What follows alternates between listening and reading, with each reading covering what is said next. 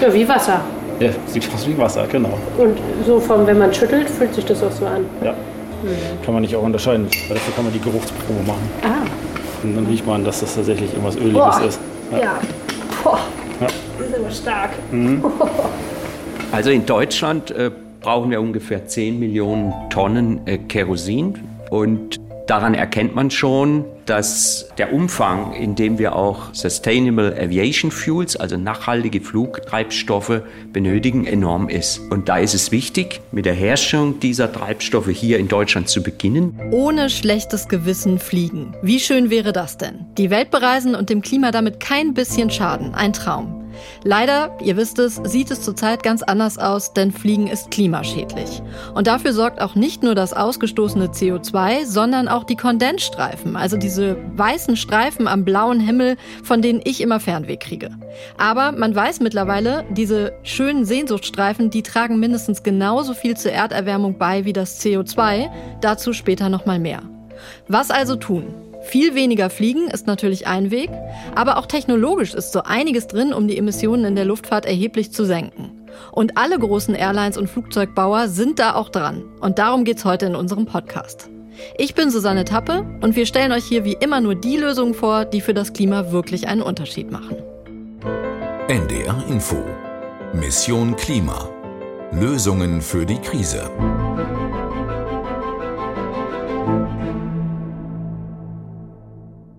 Für diese Folge war meine Kollegin Ines Burkhardt im Hamburger Hafen. Hallo Ines. Hallo Susanne. Ja, Hamburger Hafen ist vielleicht erstmal überraschend bei dem Thema. Man erwartet ja eher Flughafen. Aber da im Hamburger Hafen steht für die Zukunft der Luftfahrt eine ziemlich wichtige Pilotanlage. Und dorthin nehme ich euch mit. Bevor du loslegst, fürs bessere Verständnis vielleicht noch ganz kurz die Fakten zum Problem. Der Flugverkehr verursacht rund 3% der weltweiten CO2-Emissionen. Flugzeuge tragen aber nicht nur zur Erderwärmung bei, indem sie CO2 ausstoßen, auch ihre Stickoxide und die Kondensstreifen schaden dem Klima. Deswegen liegt der Anteil des weltweiten Luftverkehrs an der menschengemachten Erderwärmung insgesamt auch bei rund 5%. Zwar werden die Flugzeuge immer effizienter, sie verbrauchen weniger Sprit und verursachen dadurch weniger CO2 als früher, aber dieser Fortschritt verpufft, weil wir immer mehr fliegen. 2019, also vor der Corona-Krise, wurden weltweit 4,5 Milliarden Flüge gebucht und Experten zufolge wird sich diese Zahl bis 2040 sogar noch einmal mehr als verdoppeln. Dabei müssen die Emissionen der Luftfahrt eigentlich massiv sinken, um die Klimaziele zu erreichen. Ja, danke, Susanne. Ähm, viel zu tun, hört man schon. Und deswegen steht die Luftfahrtbranche ja auch zunehmend unter Druck, klimafreundlicher zu werden. Es gibt da ja auch echt schöne Ideen. Äh, einige erinnern sich vielleicht noch an die Solar Impulse, ein Solarflugzeug, das vor sechs Jahren die Welt umrundet hat. In Etappen von Abu Dhabi über China, Hawaii, Spanien und andere Orte. Und hier haben wir mal rausgesucht, äh, hört man das Team klatschen, als das Solarflugzeug dann gerade erfolgreich wieder gelandet war in Abu Dhabi.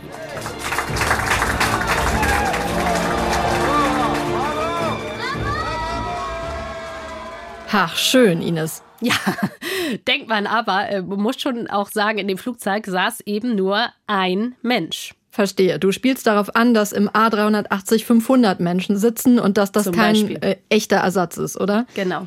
Man fragt sich ja trotzdem, wenn die Autoindustrie doch auf elektrische Autos mit Batterien setzt. Geht das nicht auch im Flugzeug? Also das geht schon, gibt's auch schon. Ähm, hier hört man zum Beispiel, wie ein Schweizer Fernsehsender gerade vor kurzem einen Flug begleitet hat. Ja, ja, ganz vorschieben. Ganz vorschieben, ja. Niet een Anschlag. Jawohl, that's it. Okay, speed is rising. Takeoff power is set.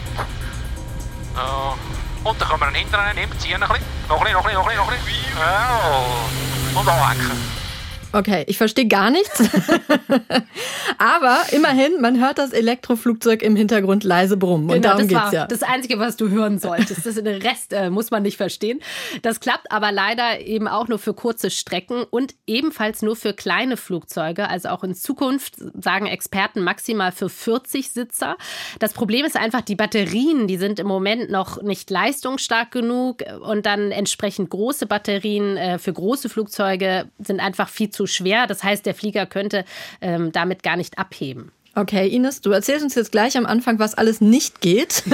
Tut mir leid, ich weiß, gerade bei einem lösungsorientierten Podcast nicht so. Ähm nicht so das Ziel. Ähm, da muss ich aber jetzt noch was hinzufügen, leider. Was nicht geht? Ja, genau.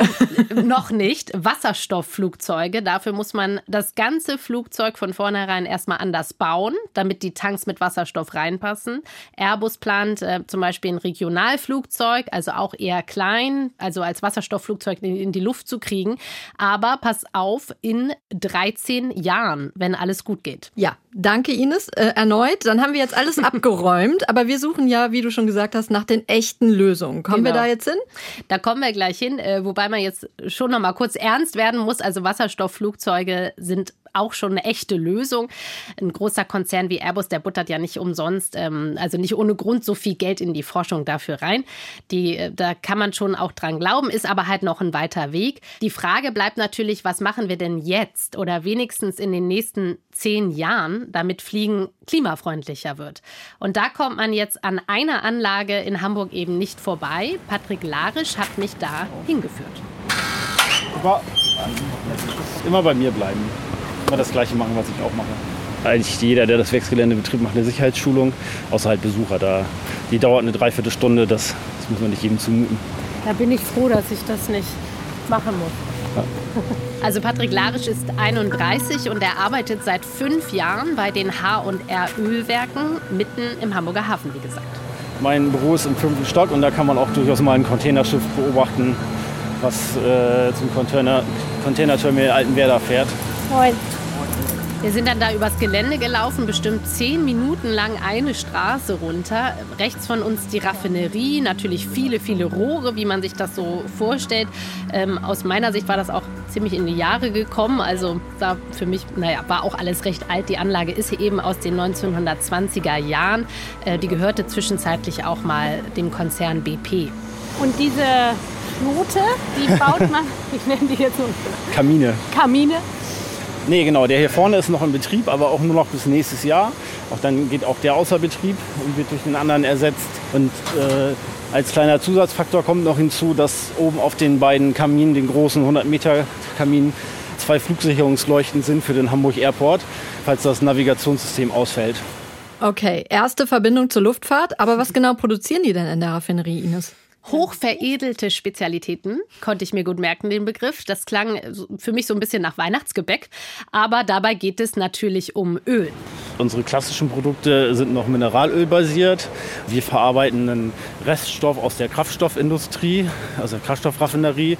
Und äh, wir stellen daraus Schmieröle, Wachse, Weichmacher für zum Beispiel Autoreifen her. Wir haben da eine, insgesamt eine ziemlich breite Produktpalette und beliefern über 100 verschiedene Industrien mit 800 Produkten. Also hat er ja schon genannt, jetzt Weichmacher für Autoreifen zum Beispiel produzieren die oder auch äh, sogenanntes Weißöl für Lippenstifte oder in Cremes ist das, in der Käserinde, Lebensmittelverpackungen und so weiter. Und diese Öle, die müssen eben sehr hochwertig sein, also das nennt man dann sehr rein und deshalb durchlaufen die da in den Anlagen von H&R viele chemische Prozesse und dafür brauchen sie Wasserstoff. Ah, Wasserstoff, das Wundermittel mhm. im Kampf gegen den Klimawandel. Wer uns regelmäßig hört, der weiß, das kam bei uns schon öfter vor, zum Beispiel in einer Folge Mitte Juni, wenn ihr nochmal nachhören wollt. Das Problem ist nur, Wasserstoff wird zurzeit oft noch aus Erdgas produziert. Genau. Also dann nennt man es grauer Wasserstoff. Äh, den hatten die bei H&R auch bis vor ein paar Jahren. Also der Wasserstoff wurde da auch noch auf Basis mit Erdgas produziert. Aber mittlerweile produzieren sie 100 Prozent ihres Wasserstoffs selbst und zwar grün in ihrer Elektrolyse ganz am Ende des Geländes. Deswegen sind wir auch äh, zehn Minuten über das Gelände gelaufen. Das Areal ist wirklich so groß, dass es da mehrere Querstraßen gibt, die von der Hauptstraße abgehen. So, jetzt sind wir bei der neunten Straße angekommen. Also wir äh, stehen gerade direkt vor der Elektrolyse und äh, wenn man reingeht, sieht man relativ wenig, ein paar Rohrleitungen, äh, letztendlich vier Elektrolysemodule und in den Modulen wird hochreines Wasser, was vorher aufgereinigt wurde, in Wasserstoff und Sauerstoff aufgetrennt. Du klingst ein bisschen erschöpft, Ines. ja, Neunte Straße. Aber ich war da vor der Anlage fast so ein bisschen ehrfürchtig, äh, weil grüner Wasserstoff ja wirklich total gehypt wird. Du hast es gesagt. Man hat zwar nicht viel gesehen, aber irgendwie dachte ich, oh, hier ist es. Und scheinbar alle wollen eben zurzeit grünen Wasserstoff haben. Stahlbranche, Chemiebranche, alle setzen da drauf. Die Politik auch. Die sehen eben alle darin großes Potenzial, grüner zu werden. Genau. Und grün ist der Wasserstoff ja deshalb, ich glaube, das müssen wir an der Stelle nochmal erklären, weil der Strom für die Herstellung eben aus erneuerbaren Energien kommt. Also mhm. zum Beispiel aus Windkraft. Und damit wird Wasser unter Strom gesetzt, wenn man so will. Und damit sich dieses Wasser eben in seine Bestandteile auftrennt, also in Sauerstoff auf der einen Seite und Wasserstoff. Und zum Glück äh, produzieren die dabei HR etwas mehr grünen Wasserstoff, als sie äh, brauchen für ihre Prozesse mit den Ölen. Ich meine, die Anlage war jetzt bis letztes Jahr die größte Elektrolyse in Deutschland und äh, wurde erst dieses Jahr abgelöst. Also hat man da schon eine gewisse Vorreiterrolle, was natürlich sehr interessant ist.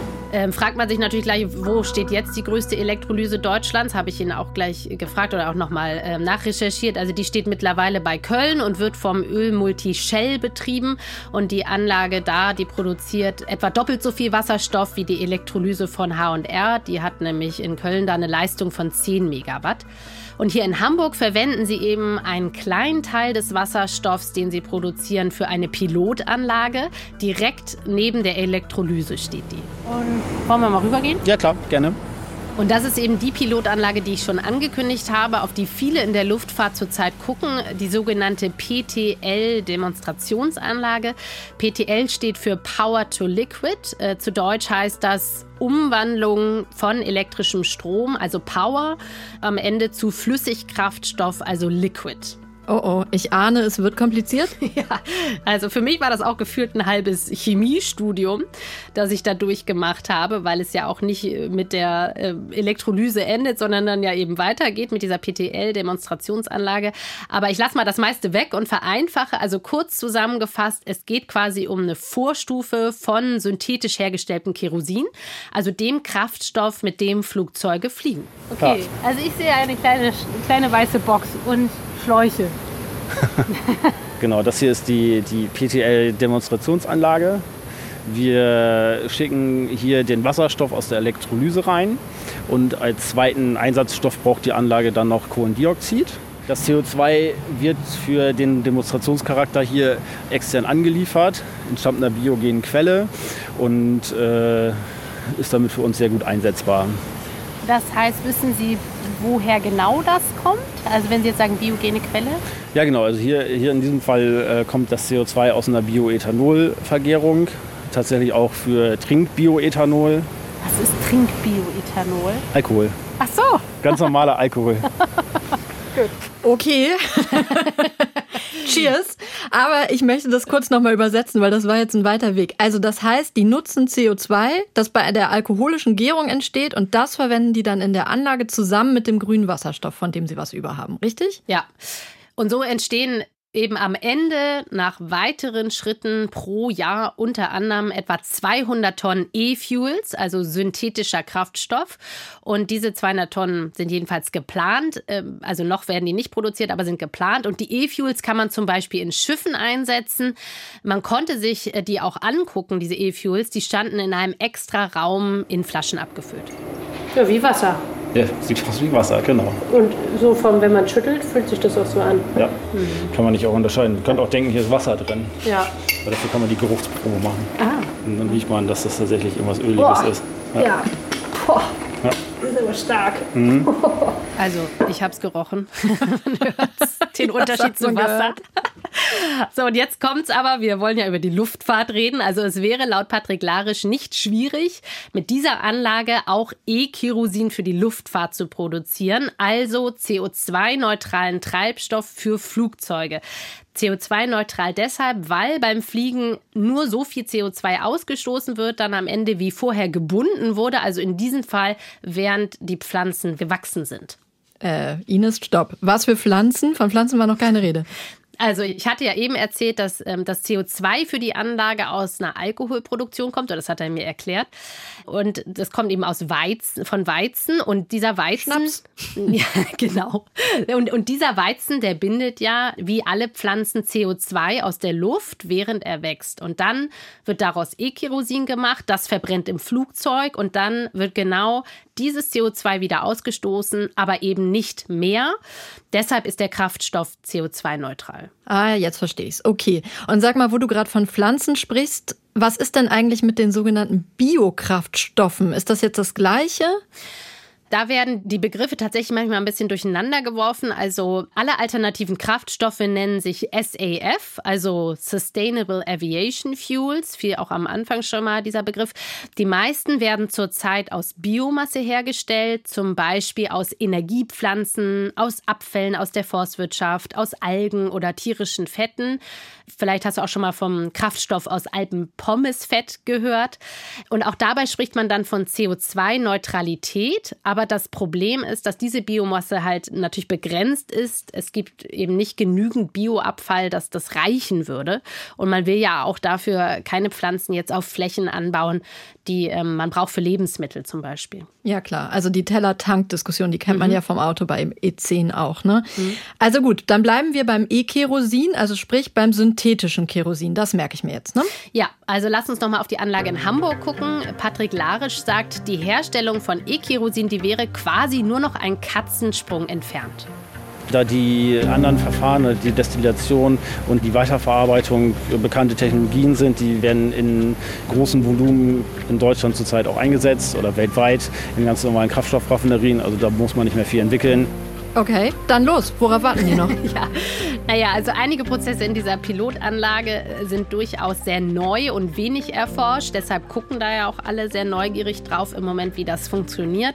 Eine andere sehr ähnliche Anlage derselben Firma hat zum Beispiel ziemliche Startschwierigkeiten. Die wurde mit viel Medienrummel im Emsland in Niedersachsen eröffnet, weil sie von Atmosphäre gebaut wurde. Also Atmosphäre ist ja die Organisation, über deren Website man ähm, sonst die Emissionen von einem Flug kompensieren kann.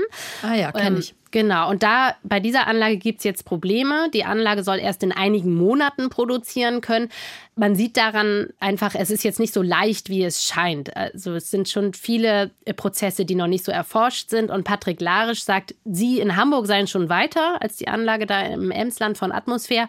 Und dann ist eben der nächste Schritt nicht mehr schwierig, also der Schritt hin zum E-Kerosin. Okay, Ines. Und wer macht den denn jetzt? Genau. Also die Firma, die die Anlage auf dem Gelände von H&R gebaut hat, die heißt Ineratec. Das ist ein Start-up. Die planen in der Nähe vom Frankfurter Flughafen auch in den kommenden Jahren jetzt die sagen sie, weltgrößte Produktionsanlage für E-Kerosin. Zu dem Zeitpunkt ist die dann weltgrößte mit etwa 2000 Tonnen E-Kerosin pro Jahr. Und die Anlage in Hamburg ist ihr Testfeld dafür. Also deswegen eben auch sehr bedeutend. Dann gibt es auch noch andere Pilotprojekte, die gerade in Planung sind. Äh, Zum Beispiel gibt es ein Konsortium unter anderem mit Airbus und Siemens Energy und Uniper. Die wollen auch zusammen E-Kerosin produzieren, übrigens auch im Hamburger Hafen. Und sie wollen auch in vier Jahren ungefähr 10.000 Tonnen E-Kerosin da produzieren, also etwa fünfmal so viel wie Ineratec in Frankfurt. Okay, heißt, da tut sich jetzt also endlich was. Und warum? Weil es politischen Druck gibt, das haben wir noch gar nicht erzählt. Die EU will, dass Fluggesellschaften in Zukunft für all ihre Emissionen bezahlen müssen, sprich für Emissionszertifikate, die sie dann kaufen müssen. Im Moment werden diese Zertifikate nämlich noch größtenteils kostenlos an die Airlines verteilt. Und außereuropäische Flüge, die sind sogar noch ganz vom EU-Emissionshandel ausgenommen, damit die europäischen Airlines im internationalen Wettbewerb nicht benachteiligt werden. Aber auch das soll sich ändern, wenn es nach der EU geht, sprich die Luftfahrt muss ihre CO2-Emissionen senken, wenn sie sich nicht irgendwann dumm und dämlich bezahlen will. Genau. Und deswegen hat die Luftfahrtindustrie eben selbst ein großes Interesse daran, ihre Klimabilanz zu verbessern. Und ähm, die wichtige Bedeutung von E-Fuels dabei hat mir auch Adrian Willig bestätigt, mit dem ich äh, dort gesprochen habe. Er arbeitet für N2X, äh, dem Lobbyverband der Mineralölindustrie. Also H&R, die Raffinerie, die ich besucht habe, die ist zum Beispiel auch Mitglied in diesem Verband. Also in Deutschland äh, brauchen wir ungefähr 10 Millionen Tonnen äh, Kerosin. Daran erkennt man schon, dass der, der Umfang, in dem wir auch Sustainable Aviation Fuels, also nachhaltige Flugtreibstoffe benötigen, enorm ist. Und da ist es wichtig, mit der Herstellung dieser Treibstoffe hier in Deutschland zu beginnen. Wir müssen auch diese Technologien weiter erforschen und weiter nach vorne bringen. Aber alleine mit E-Fuels aus Deutschland wird das vermutlich nicht klappen. Das heißt, wir werden auch in großem Umfang E-Fuels aus anderen Regionen dieser Welt nach Deutschland importieren müssen. Also das sind dann Regionen, in denen wir viel Sonne und viel Wind haben, um erneuerbaren Strom günstig herzustellen, was eine Basis ist, um daraus dann die sogenannten E-Fuels zu machen. Also so, um sich die Dimension nochmal bewusst zu machen, er hat das ja eben gesagt, allein in Deutschland werden zurzeit etwa 10 Millionen Tonnen Kerosin im Jahr verflogen. Und eines der ambitioniertesten Projekte, das von Airbus und Co. im Hamburger Hafen, habe ich ja eben erwähnt, würde gerade einmal 10.000 Tonnen E-Kerosin produzieren, also 0,1 Prozent. Und wir stehen, ja, sieht man daran ja noch echt am Anfang dieser technologischen Entwicklung. Ja, und das ist schlecht, denn es eilt ja schon ein bisschen. Gesetzlich wurde jetzt beschlossen, dass Flugzeuge in vier Jahren zumindest 0,5 Prozent E-Kerosin tanken müssen. Genau, ja. Und allein um diese 50.000 Tonnen, die man für 0,5 Prozent Kerosin bräuchte, das ist auch noch ein langer Weg, um die äh, zu produzieren. Ne? Und ich sag mal, mit 0,5 Prozent E-Kerosin ist ja die Branche auch noch weit davon entfernt, klimafreundlich zu sein. Und auch mit 2 Prozent E-Kerosin, das wird dann nämlich in acht Jahren Vorschrift werden. 2 Prozent ist ja auch noch sehr wenig. Und sag mal, Import von E-Kerosin, damit wir da schneller werden aus dem Ausland, das ist auch noch nicht im großen Stil möglich, oder? Im Moment noch nicht. Also auch in anderen Ländern stecken da die großen Pilotprojekte wirklich noch in den Kinderschuhen. Aber natürlich sind Länder wie Spanien oder Portugal attraktiv. Da gibt es auch richtig große Pilotprojekte jetzt, weil die natürlich viel Sonne und Wind haben für grünen Strom, den man ja braucht für die Produktion von E-Kerosin. Okay, also es wird noch sehr lange dauern, ja? Ja, das kann man so sagen. Und es würde sehr viel teurer werden. Ist ja immer so mit den neuen Technologien. Aber man muss da auch nochmal zu sagen, das normale Kerosin, äh, normal in Anführungsstrichen, also das erdölbasierte Kerosin, das wird zurzeit ja nicht besteuert. Sprich, auch deshalb ist es so viel günstiger. Also wird eben einfach hoch subventioniert, muss man so sagen. Ne? Mhm. Ne? Aber vor allem natürlich ist es in der Produktion auch noch sehr viel günstiger als das E-Kerosin. Nun gut, und um die Stimmung noch ein bisschen zu drücken, haben wir noch ein zweites Problem. Denn leider ist es ja auch so, ihr erinnert euch vielleicht an unseren kleinen Exkurs vom Anfang, dass das Fliegen mit E-Kerosin zwar viel besser wäre, aber auch noch nicht hundertprozentig klimaneutral, denn auch bei E-Kerosin entstehen ja Kondensstreifen. Und wir haben es gesagt, auch die sind klimaschädlich. Aus ihnen können sich nämlich künstliche Wolken bilden und die haben dann zwei Effekte. Einerseits reflektieren sie die Strahlen der Sonne, das ist gut fürs Klima, denn das kühlt, aber andererseits verhalten sie sich wie eine Decke, die die bereits vorhandene Wärme, die von der Erde aufsteigt, daran hindert zu entweichen. Und das ist schlecht, denn das ist der vielbeschworene Treibhauseffekt und der erwärmt unser Klima. Und dieser zweite, dieser klimaerwärmende Effekt, der ist offenbar größer als der erste, also sind Kondensstreifen insgesamt ein echtes Problem. Und die entstehen eben leider auch beim Fliegen mit E-Kerosin. Also wenn auch weniger als bei Kerosin aus Erdöl. Das stimmt, das ist richtig. Aber wir sind ja ein lösungsorientierter Podcast, um die Stimmung wieder zu heben. Deswegen kommt jetzt nach so viel Einschränkung auch mal wieder was Positives. Man könnte nämlich schon heute einiges gegen diese Kondensstreifen tun. Das hat mir Katrin Dahlmann erzählt. Sie erforscht am Deutschen Zentrum für Luft- und Raumfahrt die Klimawirkung des Fliegens. Und sie sagt, man kann etwas vergleichsweise Einfaches machen. Man kann nämlich die Flugroute ans Wetter anpassen. Es gibt ja Situationen, das kennt man ja selber auch, in denen sich ganz viele Kondensstreifen bilden am Himmel und die auch über eine ganz lange Zeit am Himmel bleiben. Und es gibt Tage, da ist der Himmel komplett blau und die Kondensstreifen, die sich bilden, verschwinden sofort wieder. Es gibt Situationen, in denen der Flug direkt durch so ein Gebiet durchgeht, in denen sich sehr viele Kondensstreifen bilden. Wenn man diese Region umfliegt, dann kann man die Klimawirkung der Kondensstreifen auch komplett vermeiden und dadurch die gesamte Klimawirkung, also die von CO2 und Nicht-CO2-Effekten, um mehr als die Hälfte reduzieren. Also ja, ist schon krass. Also die Flugzeuge könnten dem Klima nur halb so viel schaden, indem sie einfach andere Routen wählen. Ja, super, oder? Man muss leider dazu sagen, auch das ist aufwendig, denn dafür müssten die Flugrouten je nach Wetter eben täglich angepasst werden. Das heißt, die Piloten würden zusätzlich zum normalen Wind- und Wetterbericht eben auch noch eine Klimakarte bekommen und müssten die Route dann anpassen. Es gibt deshalb noch einen anderen Ansatz, von dem mir Katrin Dahlmann erzählt hat, den sie erforscht und bei dem das tägliche Wetter dann nicht berücksichtigt werden muss. Man geht dabei also davon aus, dass man das ganze Jahr über unabhängig von der Wettersituation immer gleich fliegt und analysiert dann die Wirkung dieser Strategie. Und dabei hat sich gezeigt, dass wenn man das ganze Jahr durch in geringeren Höhen und langsamer fliegt, man insgesamt bis zu 42 Prozent der Klimawirkung einsparen kann. Also sie sagt jetzt, man umgeht dann einfach alle kritischen Regionen, in denen sich Kondensstreifen leichter bilden als woanders, indem man generell tiefer fliegt. Ja, genau. Und nur dadurch erreicht man auch schon 42 Prozent weniger Klimawirkung, also fast genauso viel wie bei dem täglich abgestimmten Fliegen. Allerdings nicht ganz, denn in tieferen Schichten entsteht mehr Reibung. Die Flugzeuge werden durch den höheren Luftwiderstand, der da herrscht, langsamer und verbrauchen mehr Sprit. Und wir kennen das ja, höherer Spritverbrauch bedeutet auch mehr CO2. Und um das dann zu vermeiden, bräuchte es andere angepasste Flugzeuge. Außer man fliegt mit E-Kerosin, also CO2-neutralem Kraftstoff. Stimmt. Punkt für dich. Und damit sind wir auch wieder bei unserem Thema beim E-Kerosin. Aber ich möchte dir noch von einer weiteren Sache erzählen, die man heute schon umsetzen könnte. Es ließe sich nämlich auch Sprit sparen und Kondensstreifen vermeiden, wenn Flugzeuge auf Langstrecken, also zum Beispiel über den Atlantik, sich zusammentun würden und hintereinander herfliegen hintereinander herfliegen. Ja. Also das, äh, wie realistisch ist das denn, wenn ich mir jetzt vorstelle, Lufthansa, Air France, Emirates, Informationsflug, äh, kommt mir jetzt nicht so realistisch vor, oder? Ja, das stimmt. Das habe ich mich auch gefragt und habe die Frage einfach an Frau Dahlmann weitergegeben. Dazu zwingen kann man die Airlines sicherlich nicht. Aber am Anfang könnten ja die Airlines zum Beispiel versuchen, dass sie einen anderen Flug mit der gleichen Airline nehmen. Also dass sie zum Beispiel einen Flug von München nach New York und einer von London nach New York zusammenfinden für diese Formation dass der Formationsflug mit Konkurrenten stattfindet. Ich denke, das wäre nur dann denkbar, wenn es eben ähm, finanzielle Anreize geben würde, wie dieses Emissionshandelszertifikate. Und sag mal, Susanne, was meint denn die Expertin, die ja sich den ganzen Tag nur mit Klimawirkung von Flügen äh, beschäftigt? Was meint sie denn zu unserer großen Frage, zu unserem kleinen Traum vom Anfang? Also wird es in absehbarer Zeit möglich sein, ohne schlechtes Gewissen zu fliegen, also dem Klima nicht zu schaden? Knallharte Frage, diplomatische Antwort. Hör mal rein. Ich denke, technisch ist viel machbar und die Klimawirkung des Luftverkehrs lässt sich sicher deutlich reduzieren. Aber zu fliegen, ganz ohne das Klima zu schädigen, wird so schnell sicher nicht machbar sein.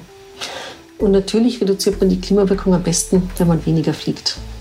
Aber trotzdem denke ich, dass das Fliegen auch ein wichtiger Beitrag für unsere Gesellschaft liefert. Also wir brauchen sie für die Wirtschaftsbeziehungen, Transport von Gütern, aber auch für die interkulturelle Verständigung. Man muss das Fliegen also nicht komplett einschränken. Es wäre natürlich schon gut, wenn sich jeder Gedanken macht, ob der Flug denn wirklich nötig ist oder ob es nicht Alternativen gäbe.